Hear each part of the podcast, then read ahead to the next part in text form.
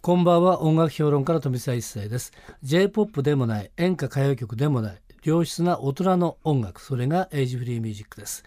毎週4日連続でお送りしておりますが月曜日と明日火曜日明けて火曜日水曜日のこのコーナーはエイジフリーミュージックを生み出したアーティストやその名曲の誕生を支えた人物をお迎えしてお届けするトークセッションです2日間にわたりましてパート1パート2をお送りしたいと思います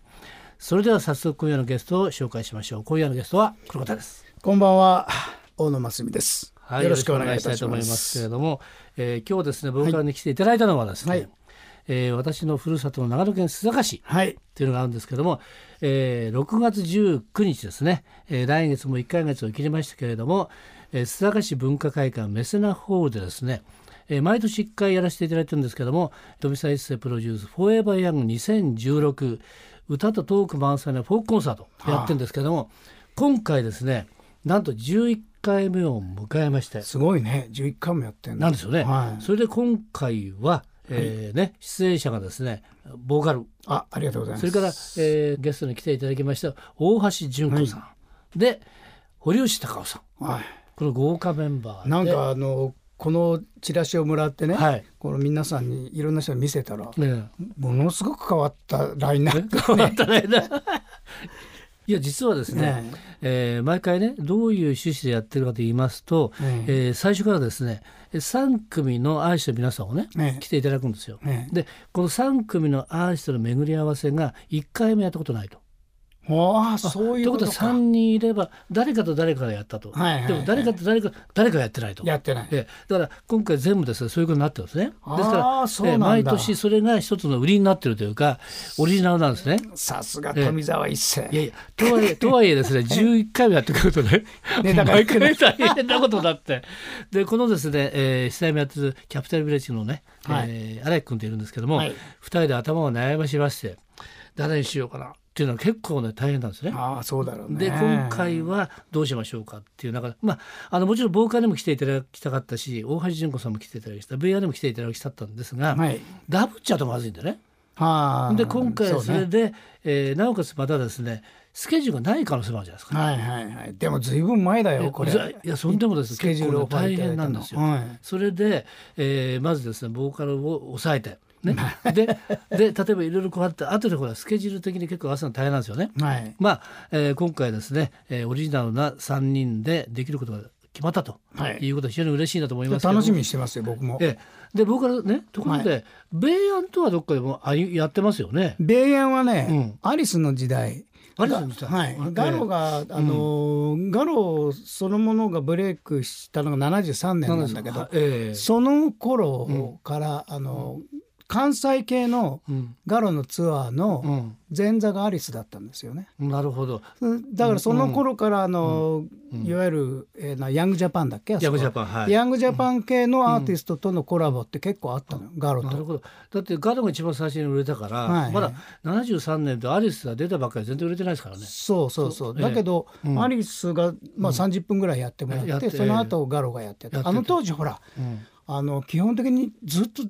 いわゆる今オープニングアクトっていうけど、ええあの当時前座って普通にあった んだよね。ありましたよね。ねえ確か今に考えてみるとあれって思うけど、うんそうなんだよねだ。だって神谷姫の前にね、ええみんなやってましたよね。やってたよね、うん、やってましたよね。いつからなくなったんだろう。本当だみんなあれじゃないですかね売れてからじゃないですかじゃあ、ねえ、うんあの時代っていうのは、えー結構何組か一緒に出てたでしょそうそうでそうこうしてるうちに皆さんがヒットを出して売れていくでワンマンコンサートになってたっていう、そうそうでもそのワンマンコンサートになった時も、ん例えば北海道ツアー、うん例えばバズがついてきたりとかわざわざ10人うん、で九州行くとリンドンだったりとあか、ねリンドンだったり、そういう感じだったの僕らはね、なるほど、はい、ということはじゃあですねベイアンとアリスがまだ売れてない時代ガロの前座としてやったと、そうですでねその後はあれですかベイアンが例えば、はいソロになった後とかね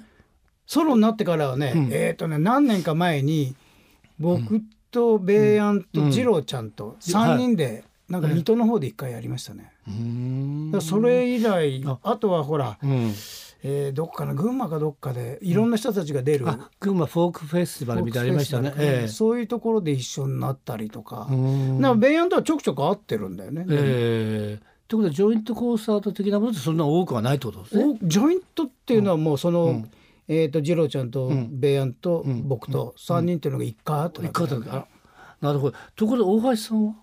大橋さんうんうはん僕は今まで一度も会ったことない会でっすたよことないだからそういえばそそういうところで言ってましたね大橋さんもね、ええええあの旦那さんにはねはいあの佐藤健佐藤さんはいあの彼には僕らはうん曲書いてもらってんですよ、ええガロの時代に、えあのビートルズはもう聴かないってビートルズはももうう聴聞かかないない、ええ彼あれは彼の曲ですよねなるほどそれとかあうのん「銀融詩人」ってアルバムの中で、うもうこれハーモニーがすごくこれ山下達郎がコーラスアレンジしてくれたんだけど、うんええ今度の「須坂」でもやりますけど、はいこの「個人的メッセージ」って曲も佐藤君の曲ですよね。なるほどだからぜひ佐藤君はうんうんちょくちょくその僕が裏方やってプロデュースやってる時にうもんうんうんいろんな曲依頼したりなんかしてたんで会ってるんですけどうんうん大橋さんとは一度も会ったことないこ今回初めてってこと初ですねめてです。えーということは間違いなくね大野真澄大橋純子堀内孝はこれは初めてと初めてです。間違いないですね。はい。はい、 違う。 よ何今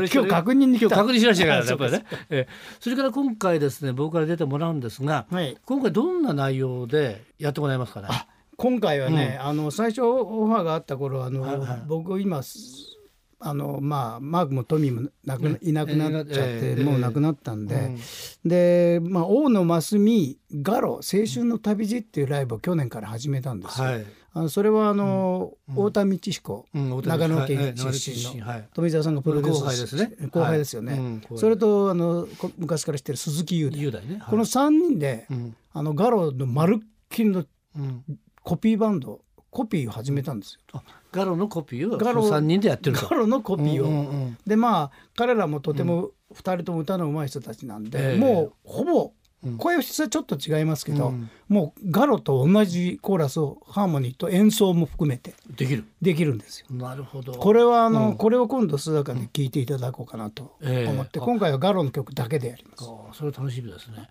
ということでボーカルが言ってるんだから間違いないですよね。間違ねどういう 一応本人ね一応本人ですから ね。い一応本人一人入ってるんで、ええええですよね。でもあの時はまあマークもねねその中で言うとトミーもねうまかったじゃないですか。うまかったです。ねギターもうまいです、はいハーモニーもうまいってそいううです感じですから。はいあの独特のやっぱりね、えー、3人の織りなすハーモニーってなかったわけだからそうです。あの世界観をそのままやります。おもう本当に楽しみにしていただければと。ー例えばどんな曲いけますえ、うん言っちゃうんですか？いやあのね、ふ一つ二つからいいですよ。さっき言ったあのそうんの個人的メッセージ、これ悪友さんの詩の、いええガロのもええう後期のうん曲ですよね。個人的メッセージ、それと、う、うんん、まあ時の魔法、まうんあガロの中では結構華やかな感じの曲ですね。うんうんうんうんあのライブのオープニングでやってる曲なんですけども、えーそれをやったりします。本当はね、んもうちょっと時間があれば、うんたくさん聴いてもらいたい曲があるんですけど、うんうんうんまあ今回銀融詩人ってアルバムの中からやろうかなと。なるほどなるほど、はいその三人の編成で、はい。えーやってるライブって多いんですかえーっともう何回やったんで6回か7回ぐらいかえな、やったの大阪でもやってますし、え東京では、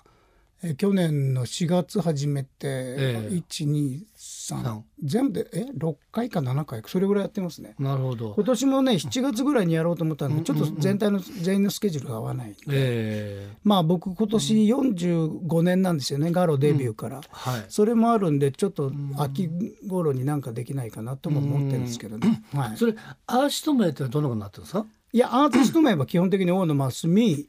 ガロ、うん青春の旅路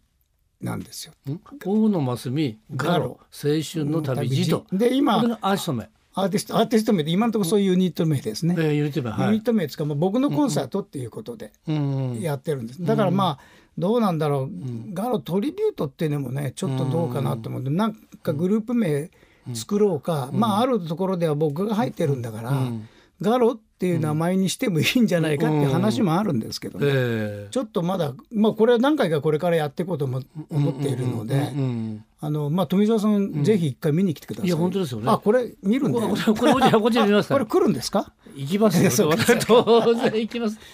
行きますえなんか機会があればもうそ本う当ですよねどこでも行きたいんですよね。そうですよね、はいなんかあれですよ大野真澄ガル青春の旅路長いですよね。長いですよね、なんかやっぱねなんかないですかね、ええちょっと考えましょう考えましょうえ。えはいいやじゃあすらかで私もじっくり見させていただいてということでね、えーネーミングをちょっとじゃあねボーカルもネーミングも得意ですから私もちょっ とねキャッチとか意外とねなんかさうまいのないですかねうん、だからちょっと考えたいなと。いや、そうですよね、まあえなんかネオとかねなんかありますけど、そうじゃない名前の方がいいかな、でもそうガロっていうのは使わないとわからないですからね。ガロをやっぱり入れ入れたいですね。当はい当然ね。はい、なんかないですかね、ガロね。もう多分すごく簡単でいいネーミングがあるんじゃないかなとは思ってます。そうですよね。はいパッと一言でね。一言で。えー、長光みたいな感じのね。そうです。